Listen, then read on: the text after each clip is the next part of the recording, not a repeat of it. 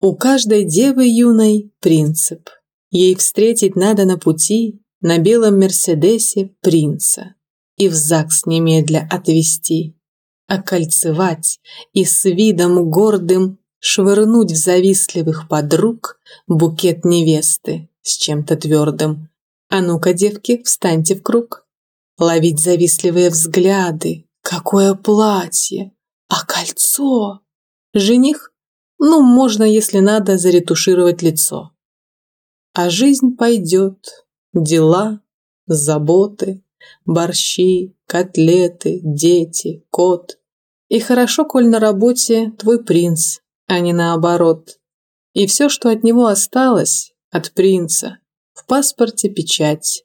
Тебе одной дела достались. Мужчина должен отдыхать.